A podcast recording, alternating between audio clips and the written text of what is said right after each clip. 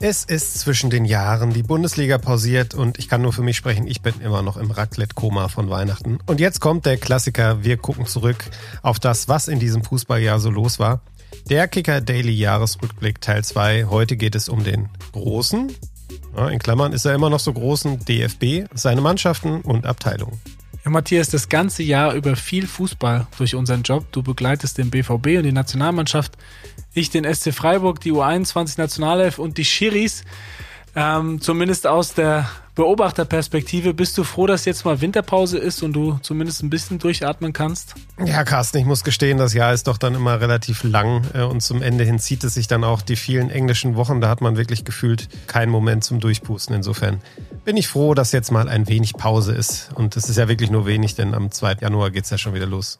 Ja, nachvollziehbar. Du hattest ja jetzt auch beruflich einiges zu verkraften. Da wäre dieses Meisterdrama des BVB am letzten Spieltag, aber vor allem geht es ja heute um die Nationalelf und da war fast nur Drama das ganze Jahr über.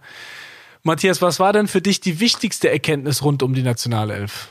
Na, das war die Erkenntnis, dass der DFB tatsächlich auch Trainer entlassen kann. Das ist nämlich in dem vergangenen Jahr das erste Mal überhaupt passiert in der langen Geschichte des DFB. Ja, das stimmt, wenn man mal, wenn man mal überlegt, wie lange äh, die Trainer vorher da waren und wie sie auch selbst entscheiden konnten, gefühlt, wie lange sie bleiben.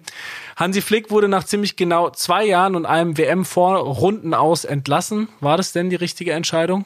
Ja, das war die absolut richtige Entscheidung, allerdings zum falschen Zeitpunkt und das wieder einmal, muss man sagen, denn der DFB hatte es ja schon bei Flicks Vorgänger Joachim Löw verpasst, äh, den richtigen Moment äh, des Ausstiegs zu wählen. Das wäre in dem Fall nach der WM in Russland gewesen, 2018. Da hat man es dann noch drei Jahre lang zusammen versucht und es ist äh, nicht gelungen, die Wende einzuleiten. Und das Gleiche hat sich bei Flick jetzt wiederholt. Der wurde eben auch nicht nach diesem Katar-Desaster entlassen, sondern erst ein paar Monate später, als dann die Doku dazu kam, die wirklich auch nochmal für alle Welt gezeigt hat, dass da ganz, ganz viel schiefgelaufen ist damals in Katar.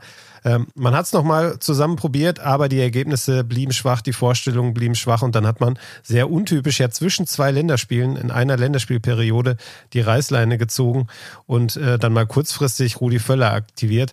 Also, um es kurz zu machen, nochmal zum Abschluss. Es war absolut richtig, dass Hansi Flick nicht mehr Nationaltrainer ist. Ja, jetzt ist Julian Nagelsmann da. Immer noch ein junger Trainer, der dann auch bei den Bayern zwar Erfolge hatte, aber auch Lehrgeld bezahlt hat. Äh, gefühlt wurde er als Heiland begrüßt von Rudi Völler und Co., die gesagt haben, dass wir den jetzt kriegen können, ist das allergrößte Glück, was uns passieren kann. Er ist auch ein reiner Projektarbeiter jetzt nur bis zur Heim-EM. Da soll er es wuppen. Ja, aber äh, nach diesem kurzen Hoch zum Auftakt USA-Reise im Oktober ist jetzt gefühlt die Stimmung noch schlechter nach den beiden Niederlagen äh, gegen die Türkei und gegen Österreich im November. Es werden schon wieder Rufe nach Rudi Völler laut, dass der Trainer werden soll. Was macht denn Hoffnung aus deiner Sicht? Ja, ich könnte jetzt spöttisch sagen, Hoffnung macht, dass es schlimmer nicht mehr geht. Äh, aber das wäre vielleicht ein bisschen böse. Äh, also, was Hoffnung machen kann, ist, dass es ja noch ein Weilchen hin ist bis zur EM. Es wird sich was ändern. Das hat Julian Nagelsmann angekündigt. Und äh, ich kann nur hoffen, dass er den, da den Blick auch mal zurückwirft auf vergangene Turniere, darauf schaut, was hat erfolgreiche Mannschaften da eigentlich zum Titel gebracht und äh, das war ganz häufig das Verhältnis zwischen Defensive und Offensive. Ähm, es mussten in der Regel mehr Defensive als Offensive auf dem Platz stehen. Das war bei Julian Nagelsmann zuletzt komplett anders, wenn wir uns da an die Aufstellung erinnern. Mit Kai Havertz beispielsweise als Linksverteidiger, ohne dass ich den jetzt ähm, persönlich da rausheben würde. Es war einfach insgesamt im Verbund nicht stimmig, was die Nationalmannschaft in den letzten Länderspielen gezeigt hat. Da muss Julian Nagelsmann wieder rangehen. Und ich glaube, der Ansatz, etwas wenig Talent, dafür etwas mehr Arbeiter auf dem Feld, ist da genau genau der richtige. Und ich glaube, wenn dann einmal der Turnierstart gelingt, dann wird auch sowas wie Euphorie da sein bei den Fans. Das hat man bei Rudi Völlers Länderspiel in ähm, Dortmund gegen Frankreich gesehen. Und dann kann da auch Schwung reinkommen. Also da würde ich mich jetzt aktuell mal dran festhalten aus deutscher Sicht, was Hoffnung macht. Ansonsten gibt es da tatsächlich nicht allzu viel. Ja, Carsten, aber nicht nur bei der deutschen A-Nationalmannschaft lief es ja in diesem Jahr nicht wirklich gut. Auch die U21 ist bei der EM in Georgien bereits nach der Vorrunde nach Hause gefahren und das nach zwei Titeln und drei Finalteilnahmen vorher in Serie. Erklär mir doch mal, woran das lag.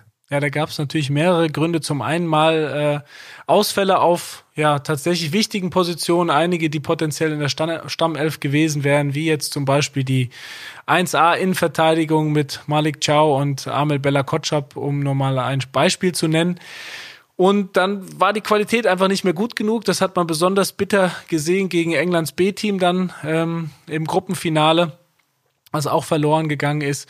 Ja, und Toni Di Salvo hat auch noch nicht zeigen können, dass er bei aller fachlichen Expertise und, und äh, der Tatsache, dass die Jungs irgendwie äh, gerne mit ihm arbeiten, äh, wirklich erfolgreich als Cheftrainer bei so einem Turnier arbeiten kann. Diese von dir angesprochenen Titel hat er ja als Co-Trainer begleitet, allerdings von Stefan Kunz. Und der hatte auch eine Riesenstärke, nämlich diese diese Mannschaften, diese Auswahl dann immer äh, auf ein gemeinsames Ziel einzuschwören. Ein riesengroßer Zusammenhalt, auch bei Mannschaften, die jetzt äh, selber Ausfälle hatten, die nicht die besten waren vom Talent her, äh, besonders die 2021, die dann doch Europameister geworden ist. Da gibt's äh, auch dann für die Salvo noch einiges zu tun. Jetzt sind wir mal gespannt, wie die nächste Generation abschneidet. Ja, und Zusammenhalt ist ein gutes Stichwort, denn genau das war ein Erfolgsrezept der U17. Die sind EM-Sieger und WM-Sieger geworden in einem Jahr. Ähm, absolute Premiere, das hat es vorher noch nicht gegeben für den deutschen Fußball. Was glaubst du denn? War der Erfolg unter Christian Wück eine Ausnahme oder vielleicht sogar die Trendumkehr schon? Ich glaube schon, dass wir da eher von einem Ausnahmejahrgang sprechen können. Wenn ich sehe, da gibt es einen Noah Davich, der von Freiburg nach Barcelona gewechselt ist. Und dazu muss man sagen, dass die Barcelona Akademie La Masia jetzt nicht dafür bekannt ist, im Ausland nach Talenten zu suchen. Die setzen eigentlich auf einheimische spanische Talente und wollten aber unbedingt ihn als, als, als Ausnahme dazu. Das ist ein Ausnahmespieler. Dann natürlich Paris Brunner von Dortmund, ähm, der Spieler des Turniers geworden ist. Und dieser Zusammenhalt in Kombination, ja, coole Mannschaft, die, die sowohl diese viel zitierten deutschen Tugenden, die im Übrigen ja fast jede erfolgreiche Mannschaft heutzutage an den Tag legt, äh, kombiniert hat mit dann schon auch individuellem Talent. Also auf die dürfen wir uns freuen irgendwann. Das dauert allerdings noch ein bisschen. Andererseits ist jetzt zumindest Paris Brunner zum ersten Mal ähm, im BVB Profikader aufgetaucht. Wie ist denn so der Plan der Dortmunder aus deiner Sicht? Wie schnell kannst der schaffen? Ja, der ist natürlich eine Ausnahmefigur jetzt gewesen bei, bei den beiden Turnieren, muss man sagen. Beide Male bester Torschütze. Und das ist natürlich in Dortmund, wo man ihn jeden Tag im Training hat, nicht verborgen geblieben. Gleichwohl treten die Verantwortlichen da allesamt auf die Bremse. Das kann man auch nachvollziehen. Der Weg von der U17 bis zu den Profis, der ist tatsächlich weit, auch wenn Brunner jetzt mal reingeschnuppert hat.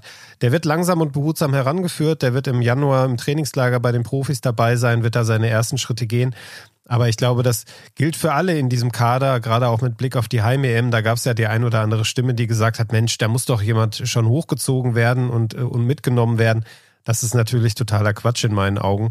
Die brauchen noch Zeit. Und ich wage mal die Prognose, dass längst nicht alle aus dem Weltmeisterkader der U17 es dann am Ende zum Profi schaffen.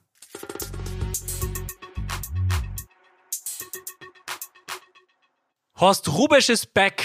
Er war ja lange auch U21-Nationaltrainer, unter anderem Europameister 2009 mit vielen späteren Weltmeistern. Matthias, jetzt aber soll er zum zweiten Mal die Nationalelf der Frauen als Interimstrainer retten. 2018 nach dem Aus von Jeffrey Jones hat er die WM-Quali noch gewuppt und jetzt soll er das Olympiaticket besorgen. Ja, und dass äh, es überhaupt dazu gekommen ist, dass Rubesch wieder an der Seitenlinie steht, das zeigt ja irgendwie schon, dass die besten Spielerinnen des Landes ein denkwürdiges Jahr hinter sich hatten. Das teilen sie sich, denke ich, mit der Männernationalmannschaft.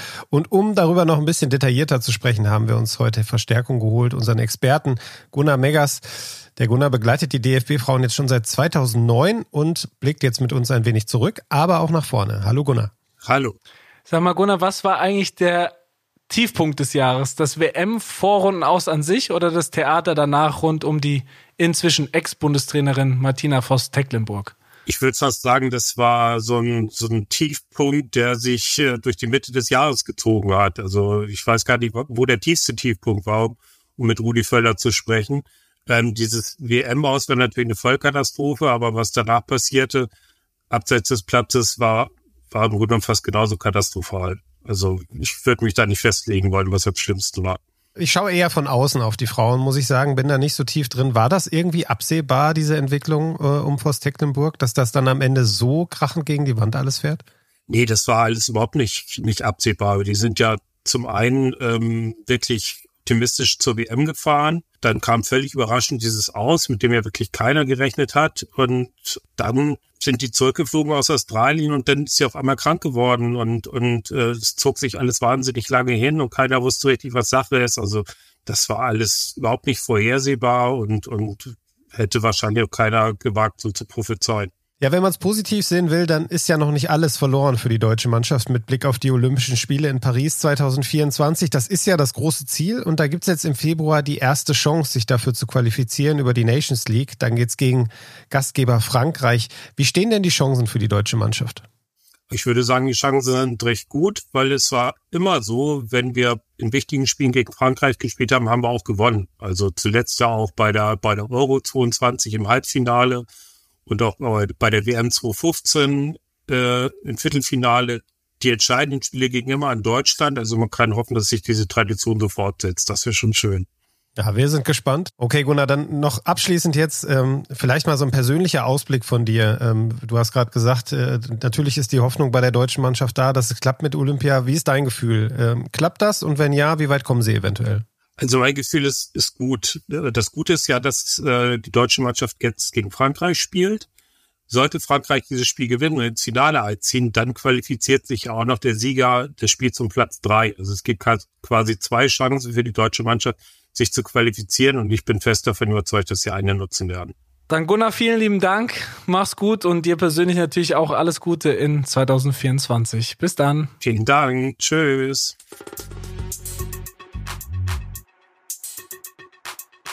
Ja, zum Fußball gehören ja nicht nur Spieler, Trainer, Manager und Fans, sondern auch die Schiedsrichter. Und das ist dein Spezialgebiet, Carsten. Und ich sag mal zum Glück, denn äh, ich finde das ja absolut zum Verzweifeln, was da manchmal abgeht, so aus der Perspektive, die ich da habe. Ähm, die Schiedsrichter bezeichnen sich ja selber gerne als 19. Bundesligamannschaft. Sind die denn eigentlich nach den Jahren der Dauerkrise so langsam mal aus dem Gröbsten raus? Ja, zunächst muss man mal sagen, dass sie großes Glück haben, dass sie eben doch keine Mannschaft sind, die absteigen kann. Sonst wären sie nämlich schon längst in der zweiten Liga oder vielleicht auch schon in der dritten. Jetzt allerdings ist ein zarter Aufwärtstrend zu erkennen. Sie liegen auf Rekordkurs, was den Kicker-Notenschnitt anbelangt. Äh, mal schauen, ob das auch am Saisonende noch äh, Bestand hat. Ja, und dann hat der DFB vielleicht gar nicht so unclever jetzt schon mal verkündet, dass im nächsten Sommer nach sieben Jahren unter der Führung von Lutz Michael Fröhlich Knut Kircher das Amt des Schiedsrichterchefs in der DFB Schiri GmbH übernehmen wird. Mit der Personalie verknüpfen viele die Hoffnung, dass äh, ja anders als unter dem sehr umgänglichen, kommunikativen, netten Lutz Fröhlich dann auch ein bisschen mehr Stringenz in den Umgang intern wie extern mit Fehlern reinkommt, dass ein bisschen mehr Leistungsprinzip zählt und dass insgesamt ja das äh, Schiedsrichterwesen und ja dieses, wie ich es gerne nenne, Haifischbecken der Ich-AGs äh, ein bisschen gestrafter geführt wird und dann insgesamt auch zu besseren, konstanteren Leistungen führt. Ja, zum Abschluss, Matthias, wenn man schon solche schönen Rückblick, Ausblickfolgen hat, noch eine kleine gegenseitige Schnellfragerunde. Was war denn dein berufliches Highlight 2023? Da würde ich die USA-Reise des BVB im Sommer nennen. Das war sehr schön mit Stationen in San Diego, Las Vegas und Chicago. Das waren komplett neue Eindrücke, die man so nicht allzu oft hat. Du hast mich nach dem beruflichen Highlight gefragt. Was war denn dein persönliches Highlight? Da fällt die Antwort dieses Jahr ganz leicht. Und zwar war das natürlich die Geburt unseres dritten Kindes. Unser Sohn Bela äh, komplettiert uns äh, jetzt als Familie und mit versüßter Elternzeit, nämlich äh, in der anschließenden Monat, in dem ich frei hatte, sind dann auch noch meine Basketballer, äh, manche wissen es, die oft Daily hören, meine Basketballer, sage ich immer da gerne, Weltmeister geworden zum allerersten Mal.